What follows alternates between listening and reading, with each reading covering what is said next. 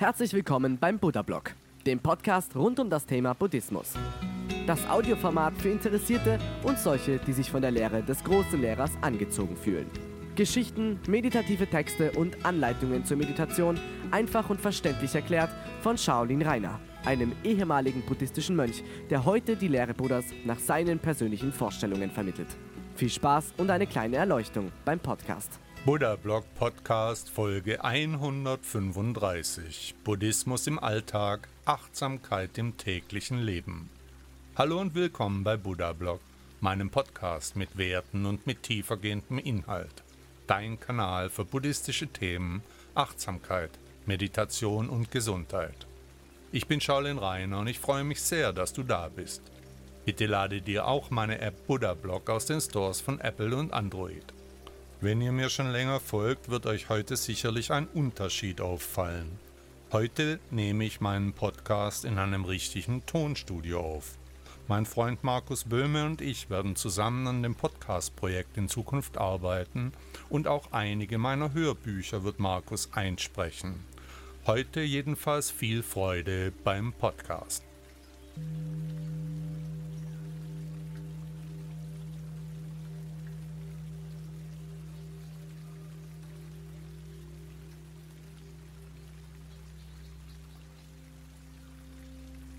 Was wir denken, das sind wir auch.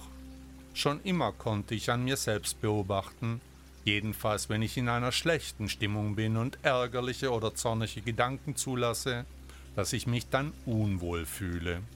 Mein Gedankenpalast dreht sich im Kreis und es ist schwierig für mich, aus diesem Loch herauszukommen und wieder ruhig und gelassen zu sein. Die Gedanken sind schwer zu kontrollieren. Was mir jedoch hilft, ist die Praxis der Meditation da ich in der Meditation anders atme, eben tiefer und konzentrierter als im normalen Leben. Diese besondere Achtsamkeit spielt gerade bei der Meditation eine wichtige Rolle.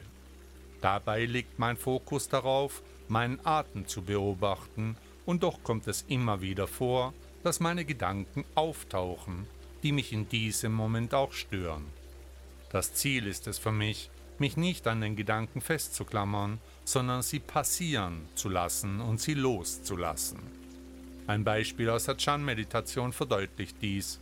Meine Gedanken sind mein Stück vom Himmel, der sich ständig ändert, wie die Wolken, die vorüberziehen. Ich beobachte meine Gedanken, wie sie kommen und wie sie wieder gehen. Wo kommt der Gedanke gerade jetzt her? Wo geht er hin? Es ist entscheidend, die einzelnen Denkprozesse zu teilen und zu erkennen, denn so kann ich gut wahrnehmen, wie die einzelnen Gedanken auch wieder verschwinden, in der Versenkung abtauchen. In meiner Meditation lasse ich alle Gedanken vorüberziehen, ohne ihnen nachzuhängen, ohne von einem Gedanken zum nächsten zu springen, ohne daraus einen endlosen Gedankenstrom zu fabrizieren. Egal was passiert, ich richte meine Aufmerksamkeit auf den Atem, immer wieder, bis ich im Atem bin, wieder bei mir selbst. Wenn ich mir dann bewusst werde, dass meine Gedanken in eine unerwünschte Richtung gehen, kann ich jederzeit den Blickwinkel ändern und die Gedanken neu und positiv formulieren, anders werten oder in einen anderen Kontext verschieben. Die Macht meiner Gedanken ist enorm. Ich nehme damit Kontakt zur unsichtbaren und denkenden Substanz auf. Daher ist es wichtig, dass ich positive Gedanken entwickle. Mir ist auch klar, dass meine Gedanken mich formen. Aus Gedanken werden Gefühle, aus Gefühle dann Gewohnheiten, die wiederum in Überzeugungen münden. Schon Buddha lehrte seine Anhänger, dass Denken zu Leiden führt. Wenn ich dann auch noch falsch denke, dann sende ich nur noch negative Energien ins Universum. Wenn ich nach seiner Philosophie hingegen alles einfach akzeptiere, wird mein Leben einfacher und alles fällt mir leichter.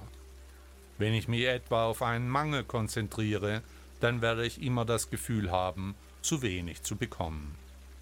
Wenn aber meine Wünsche in Erfüllung gehen, sollte ich mir auch bewusst sein, dass Buddha das Begehren als eine der Hauptursachen des Leidens erkannt hat. Dann muss ich mich an die Zeiten erinnern, in denen der Wunsch noch gelebt hat. An nichts haften, an nichts klammern, nicht werten, so sind die ersten Schritte auf dem Weg zur Erleuchtung. Was wir denken, das sind wir auch, das muss einem jeden von uns klar werden. Nur in unserem Gedankenpalast entstehen die Ängste, Sorgen und Nöte, aber auch die Wünsche, das Verlangen, die Bedürftigkeit. Und der Weg ist das Ziel. Buddha sagte einmal, alles, was wir sind, entsteht aus unseren Gedanken. Mit unseren Gedanken formen wir die Welt.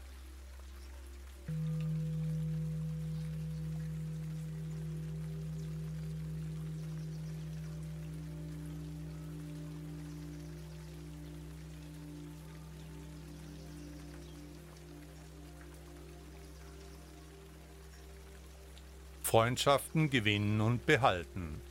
Diesen Text habe ich aus der Position des Siddhartha Gautama, des historischen Buddhas, geschrieben.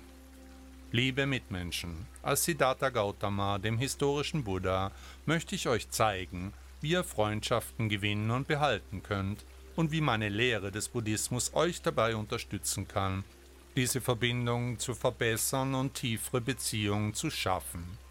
In der heutigen modernen Welt in der wir oft von Technologie und virtuellen Verbindungen umgeben sind, kann es eine Herausforderung sein, echte und bedeutungsvolle Freundschaften aufzubauen und zu pflegen. Doch Freundschaften sind ein wichtiger Teil eines erfüllten Lebens. Sie bringen Freude, Unterstützung und Trost in unser Leben und ermöglichen uns, uns gegenseitig zu inspirieren und zu wachsen. Meine Philosophie des Buddhismus lehrt, dass unser Glück nicht nur von äußeren Umständen abhängt, sondern auch von unserer inneren Einstellung und Beziehung zu anderen. Wahre Freundschaft kann uns helfen, unser inneres Wohlbefinden zu fördern und uns auf unserem spirituellen Weg zu unterstützen. Der Schlüssel zum Gewinnen von Freundschaften liegt darin, ein offenes und liebevolles Herz zu haben. Seid selbst authentisch und offen für andere Menschen, versteckt euch nicht hinter Masken sondern zeigt euch so, wie ihr wirklich seid. Wahre Freundschaft entsteht, wenn wir uns gegenseitig akzeptieren und respektieren, ohne zu urteilen oder zu kritisieren. Ein wichtiger Aspekt meiner Lehre ist das Prinzip der bedingungslosen Liebe und des Mitgefühls, indem wir unsere Herzen öffnen und Mitgefühl für andere empfinden, bauen wir tiefere Verbindungen auf und schaffen ein liebevolles Umfeld für Freundschaften. Versucht, in euren Beziehungen nicht nur zu nehmen, sondern auch zu geben und seid bereit, anderen zu helfen und für sie da zu sein. Die Achtsamkeit spielt auch eine entscheidende Rolle beim Gewinnen und Pflegen von Freundschaften. Seid präsent im gegenwärtigen Moment, wenn ihr mit anderen interagiert zeigt echtes Interesse an ihren Gedanken, Gefühlen und Bedürfnissen. Die Fähigkeit, aufmerksam zuzuhören und empathisch zu sein, stärkt eure Beziehungen und zeigt, dass ihr euch wirklich um das Wohl eurer Freunde kümmert. Es ist auch wichtig, den eigenen Egoismus und die Anhaftung loszulassen. Oft neigen wir dazu, uns an Menschen zu klammern oder bestimmte Erwartungen an sie zu haben, was zu Enttäuschungen führen kann. Das Loslassen von Erwartungen und die Annahme der Unbeständigkeit von Beziehungen helfen uns, mit mehr Gelassenheit und Weisheit zu agieren und Freundschaften auf einer tieferen Ebene zu pflegen. Der achtfache Pfad des Buddhismus bietet einen praktischen Leitfaden für ein ethisches und achtsames Leben, das uns auch in unseren Beziehungen zu anderen unterstützt. Durch das Befolgen von rechter Sicht, rechter Absicht, rechtem Reden, rechtem Handeln, rechtem Lebensunterhalt, rechter Anstrengung, rechter Achtsamkeit und rechter Konzentration können wir zu authentischen, respektvollen und liebevollen Freunden werden. Darüber hinaus lehrt meine Philosophie auch, dass die Art von Menschen, mit denen wir uns umgeben, unser eigenes Leben beeinflusst. Sucht nach Freunden, die euch auf eurem spirituellen Weg unterstützen und euch inspirieren, ein besseres und mitfühlenderes Leben zu führen. Vermeidet Menschen, die negative Einflüsse haben oder euch von eurem wahren Selbst entfernen. In der modernen Welt ist es auch wichtig, Freundschaften nicht nur im persönlichen Umfeld, sondern auch in der virtuellen Welt zu pflegen.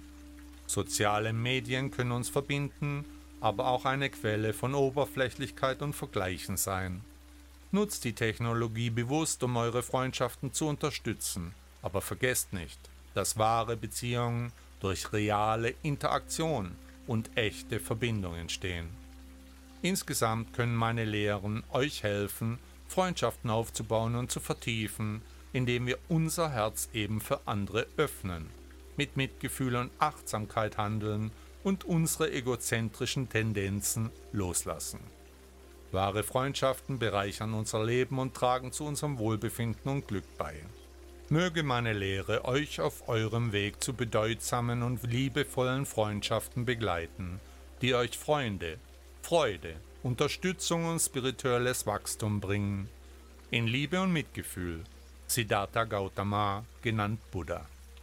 Buddha sagte aber einmal, ein wahrer Freund ist einer, der in schweren Zeiten bei dir bleibt wenn alle anderen gehen.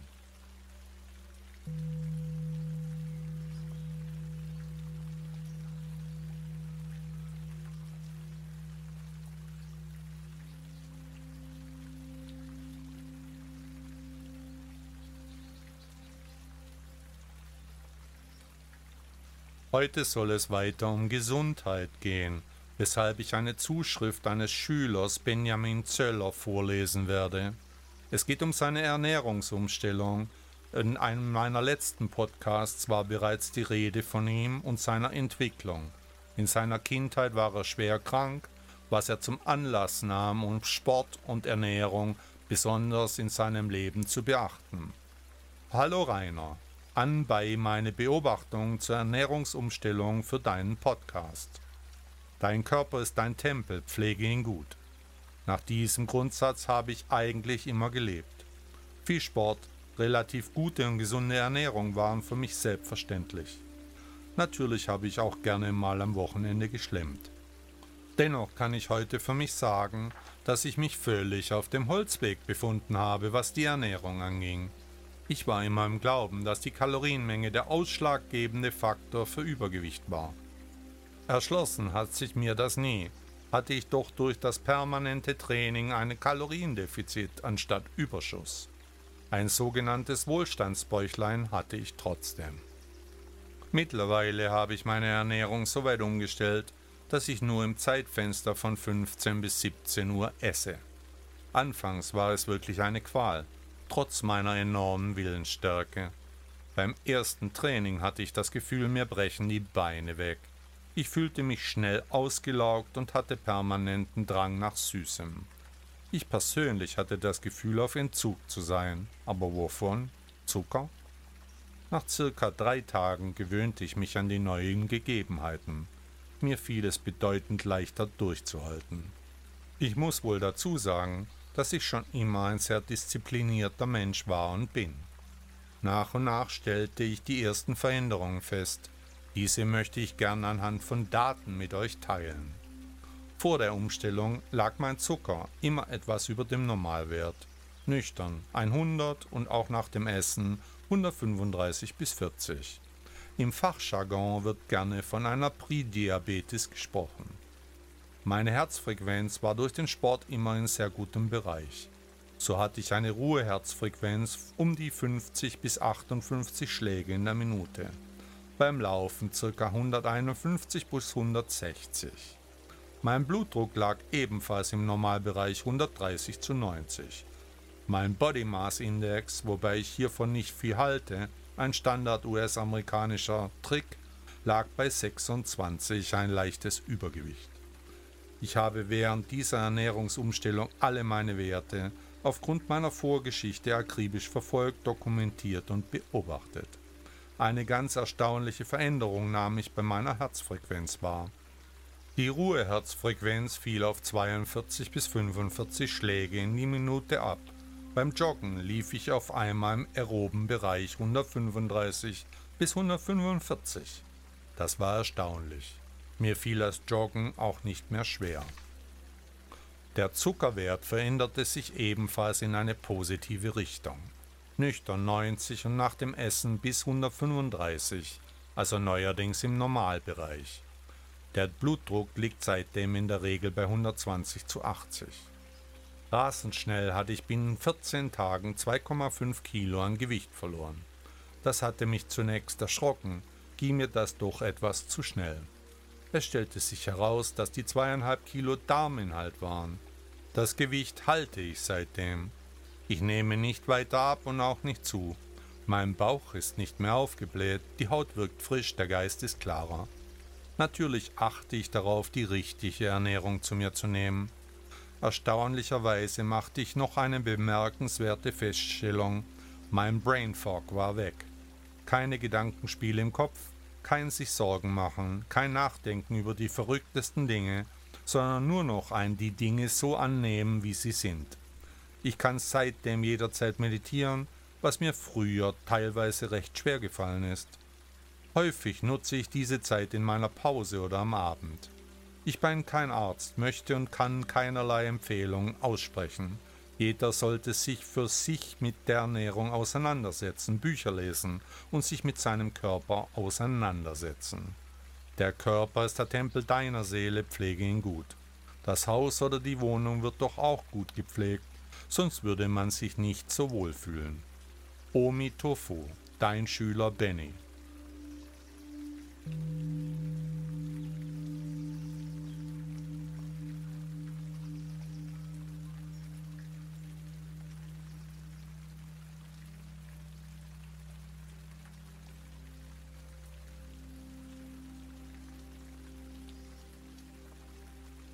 Dein Geist ist dein Garten und deine Gedanken sind die Samen.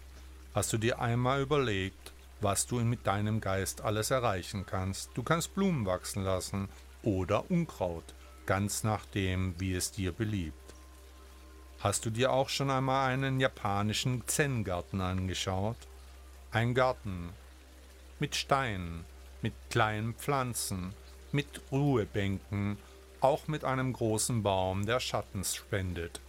Aber dieser Garten gehört genauso gepflegt wie unser Geist. Dein Gedankenpalast ist der Ort, an dem du dich zurückziehen kannst. Dein Ort der Ruhe, dein Ort der Eintracht, dein Ort des Rückzugs. Hier kannst du deine Buddha-Statue aufstellen, hier kannst du dich zurückziehen. Hier ist der Ort, wo du in Ruhe und Frieden mit dir selbst sein kannst. Um den Rasen herum sind kleine Pagoden, Statuen, schöne Bäume. Du kannst dich in diesen Gedankenpalast zurückziehen, in deinen Garten, den du dir in deinem Gedankengut gebaut hast. Wo steht der Buddha? Wo sind die Tempel? Wo sind die Bäume? Wo ist der kleine Platz, wo du dich zur Ruhe niederlassen kannst? Alles das sind Fragen, die dich bewegen, wenn du dich einmal auf das Konzept dieses Gartens eingelassen hast. Positive Gedanken pflanzen, negative überpflanzen. Mit der Zeit werden Negativität, Ärger und Groll zu entmachteten Gedanken und positive, ermutigende Vorstellungen ersetzen diese. Denn du bist der Herr über diesen Garten, in dem du machen kannst, wie du möchtest. Du bist der Architekt Du kannst entweder Steine setzen oder pflanzen, aber du kannst dich von deinen negativen Gedanken befreien. Du kannst Samen aussetzen, die sich später zu wundervollen Blumen auswachsen. Du kannst Bäume über viele Jahre züchten. Du kannst ruhige Rasenflächen machen. Du kannst aber auch tolle Blumenbeete setzen. Dein Garten wirst du alleine bestimmen. Du bewässerst die Flächen, pflegst diesen Sommer über alle Grünpflanzen, dieser Rasen, der in deinem Park ist, der bestimmt, wie sanft du läufst. Ich empfehle dir, in deinem Gedankenpalast einen solchen Garten anzulegen.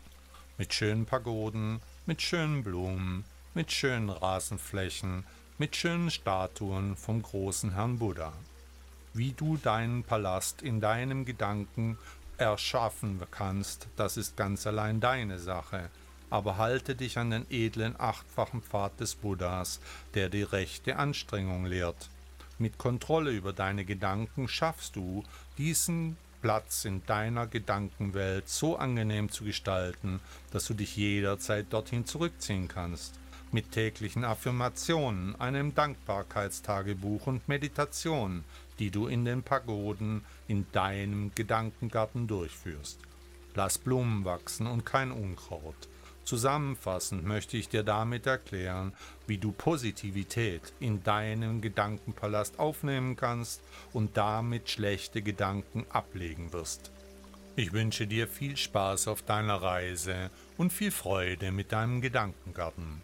Buddha sagte einmal, wir sind, was wir denken. Mit unseren Gedanken erschaffen wir unsere Welt.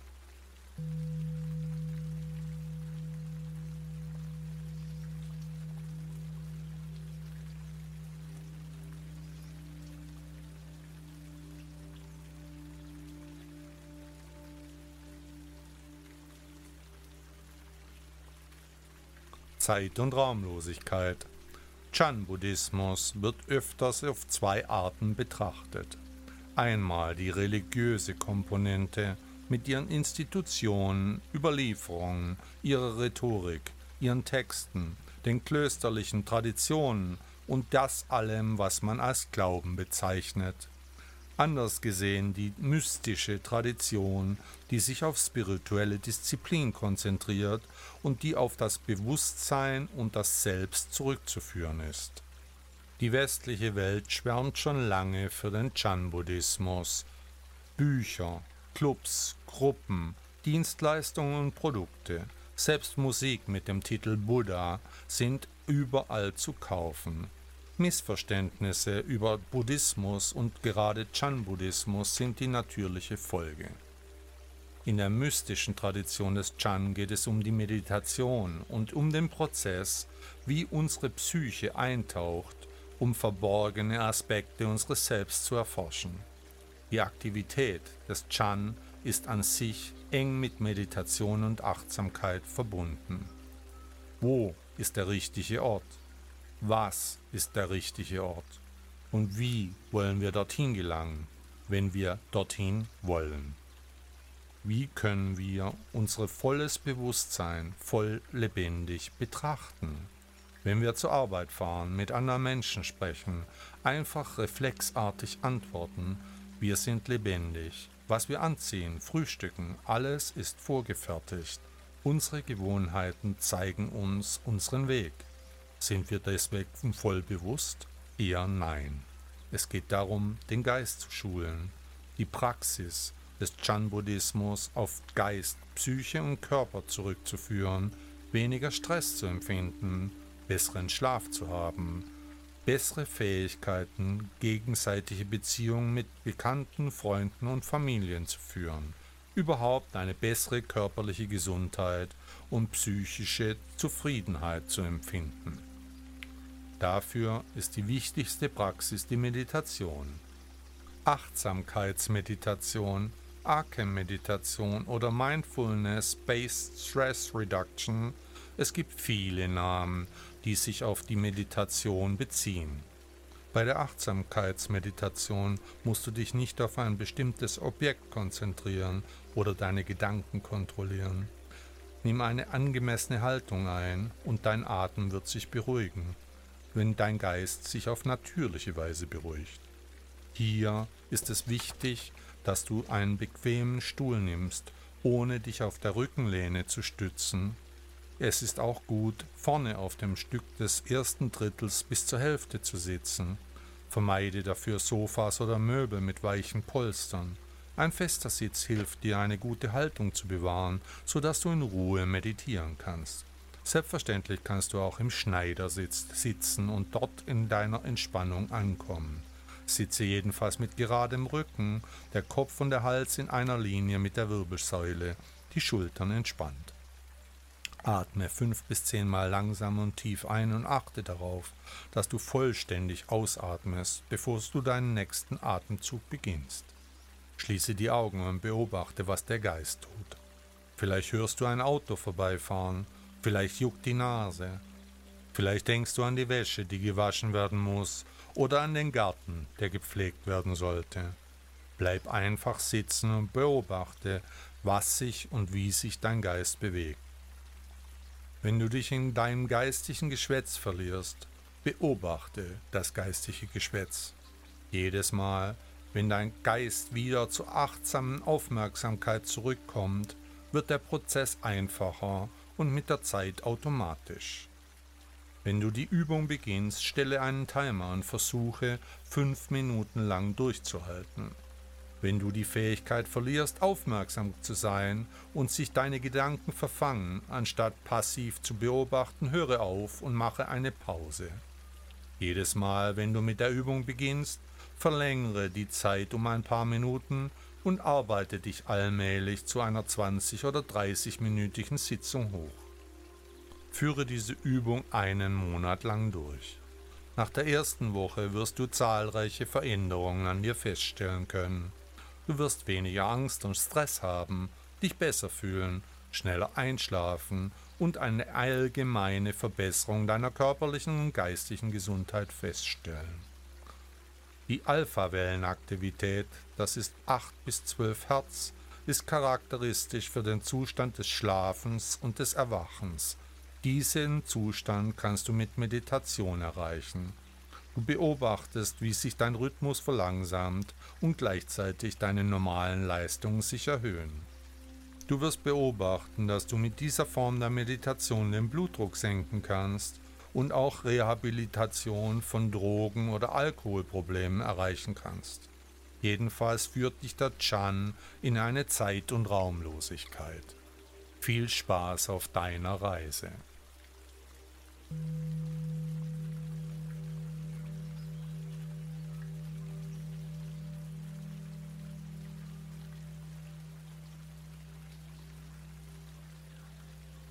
Du stehst vor dem Spiegel und betrachtest deinen Körper. Du nimmst wahr, wie sich im Laufe der Zeit die Spuren des Verfalls auf ihm abzeichnen. Falten haben sich gebildet, das Haar wird grau, die Haut verliert an Spannkraft. In diesem Moment der Beobachtung kommen dir Gedanken des Bedauerns und der Unzufriedenheit. Doch als Buddhist erkennst du, dass der Körper einem natürlichen Prozess des Alterns unterliegt. Du verstehst, dass der Verfall Teil des Lebens ist und dass die Vergänglichkeit unausweichlich bleibt. Anstatt dich von negativen Emotionen überwältigen zu lassen, entscheidest du dich, diesen Moment der Selbsterkenntnis vor dem Spiegel als eine Gelegenheit der inneren Reflexion zu nutzen. Du erinnerst dich an die Lehren des Buddhismus, die besagen, dass der Körper nur ein vorübergehendes Gefäß ist, das es uns ermöglicht, die Welt zu erfahren und unsere spirituelle Entwicklung voranzutreiben. Du erkennst, dass die äußere Erscheinung des Körpers nicht das Wesentliche ist, sondern vielmehr die Qualität deines Geistes und deine inneren Qualitäten. Indem du dich von der Fixierung auf das Äußere löst, beginnst du dich auf die Schönheit und Einzigartigkeit deines inneren Wesens zu konzentrieren. Du erinnerst dich daran, dass wahre Schönheit in Mitgefühl, Freundlichkeit und Weisheit liegt. Du erkennst weiterhin, dass der Wert eines Menschen nicht durch sein Aussehen bestimmt wird, sondern durch seine Handlungen und seine innere Haltung. Mit diesem Verständnis bekommst du zu einer tieferen Wertschätzung für deinen Körper. Du erkennst, dass er dir ermöglicht, das Leben zu erfahren, Beziehungen zu pflegen und deinen spirituellen Weg zu gehen, aber dass der Körper eben nicht du bist. Du bist dankbar für die Fähigkeiten und die Gesundheit, die dein Körper dir schenkt, aber du bist nicht dein Körper. Gleichzeitig nimmst du wahr, wie dein Geist von dem Vergleich mit anderen und von gesellschaftlichen Schönheitsstandards beeinflusst wird. Du erkennst die Gefahr, dich in einem Zustand des Selbsturteils und der Unzufriedenheit zu verlieren, und du erinnerst dich daran, dass diese Vergleiche und Urteile dir letztendlich kein wahres Glück bringen werden. Als Buddhist strebst du prinzipiell nach innerem Frieden und Gelassenheit. Du lässt los von dem Drang, dem Alterungsprozess zu widerstehen oder nach einer ewigen Jugend zu streben. Stattdessen akzeptierst du die Vergänglichkeit des Körpers als ein natürlicher Teil des Lebenszyklus. Du ermutigst dich selbst, Mitgefühl und Freundlichkeit gegenüber dir selbst und anderen zu entwickeln. In diesem Zusammenhang erkennst du dann immer mehr, dass jeder Mensch mit dem gleichen Prozess des Alterns konfrontiert ist und dass wir alle dieselbe Essenz teilen, das Bewusstsein, das über den Körper hinausgeht. Letztendlich erkennst du dann, dass das wahre Glück nicht von äußeren Umständen abhängt, sondern von deinem inneren Zustand, von deinem wahren Ich. Das bringt dich dazu, dein Augenmerk auf deine geistige Entwicklung und deine inneren Qualitäten zu richten. Du nutzt die Erkenntnis des Verfalls deines Körpers jetzt als ein Weckruf, um dich noch mehr auf das Wesentliche zu konzentrieren. Du vertiefst immer weiter deine spirituelle Praxis, indem du regelmäßig meditierst und deine Achtsamkeit weiter schulst. Du erkennst, dass der Körper zwar sterblich ist, aber dass dein Bewusstsein über den Körper hinausgeht. Und du bist dir bewusst, dass du nicht nur dieser vergängliche Körper bist, sondern eine tiefere, zeitlose Essenz. Du erkennst, dass diese Qualitäten den wahren Reichtum eines Menschen ausmachen und dass sie unabhängig von äußeren Umständen gedeihen können. Die Erkenntnis des Verfalls deines Körpers, deinem Spiegelbild, erinnert dich daran, die kostbare Zeit, die dir gegeben ist, sinnvoll zu nutzen. Und jetzt priorisierst du das, was dir wirklich wichtig ist, und investierst deine Energie in sinnvolle Beziehungen, persönliches Wachstum und das Wohlergehen anderer. Denn der Weg ist wie immer das Ziel. Buddha sagte dazu einmal, der Körper ist vergänglich, unvollkommen und unterliegt dem Leiden. Er ist jedoch auch ein Tempel des Geistes und ein Werkzeug für die Verwirklichung des Erwachens.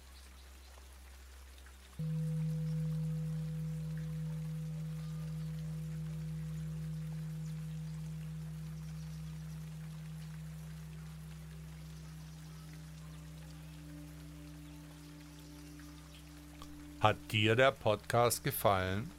Danke, dass du Buddha Blog hörst. Ist dir aufgefallen, dass hier keine Werbung läuft, dass du nicht mit Konsumbotschaften überhäuft wirst? Als Ausgleich dafür möchte ich, dass du mir eine Bewertung bei Google oder Apple Podcasts hinterlässt. Das wäre sehr schön und würde mir sehr helfen. Auch möchte ich darauf hinweisen, dass ich seit neuestem eine Patreon-Seite betreibe. Unter Shaolin Rainer hast du die Möglichkeit, mich und meine Arbeit mit einer Spende zu unterstützen. Vielen Dank und einen schönen Tag für dich.